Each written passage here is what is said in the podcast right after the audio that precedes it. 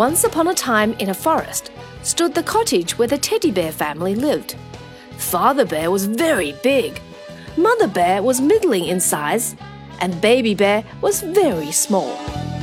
Not far away lived a fair haired little girl called Goldilocks. One day, Mother Bear made a nice pudding. She said, It has to be left to cool now. Why don't we go for a walk?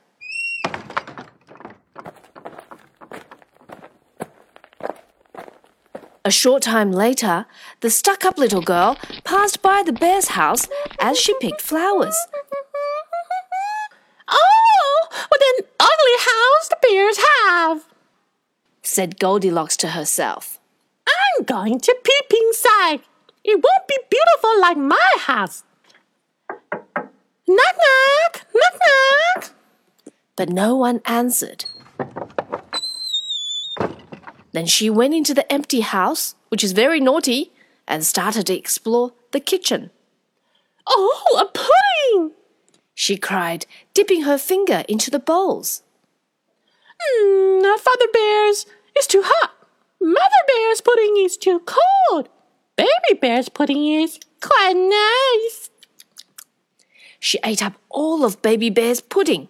With a full tummy, Goldilocks went on exploring. Now then, this must be Father Bear's chair. It's too hard. This won't be Mother Bear's. It's too soft. And this one must belong to Baby Bear. It's just right. I'll just sit on it a while. Goldilocks sat down onto the little chair, which promptly broke a leg. Goldilocks crashed to the floor. Ouch! She went upstairs.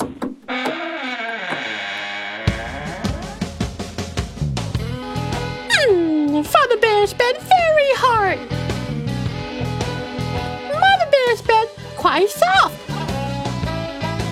And Baby Bear's bed is quite comfy. She said, bouncing on it. Then she yawned. Soon, Goldilocks lay fast asleep in Baby Bear's bed.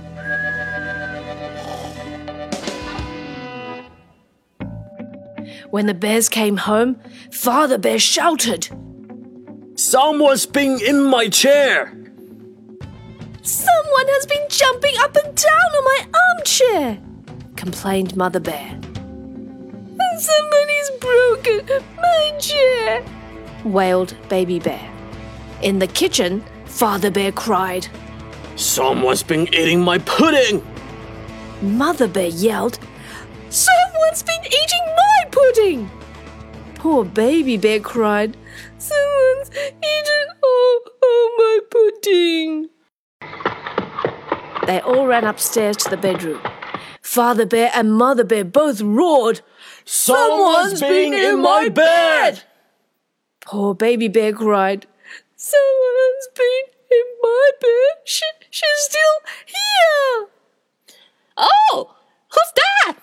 Oh, where am I? Shrieked the little girl, waking with a start. Then she jumped out of bed and fled down the stairs.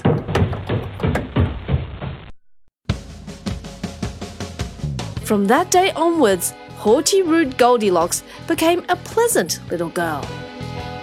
She made friends with Baby Bear and often went to his house. She invited him to her house too, and they remained good friends.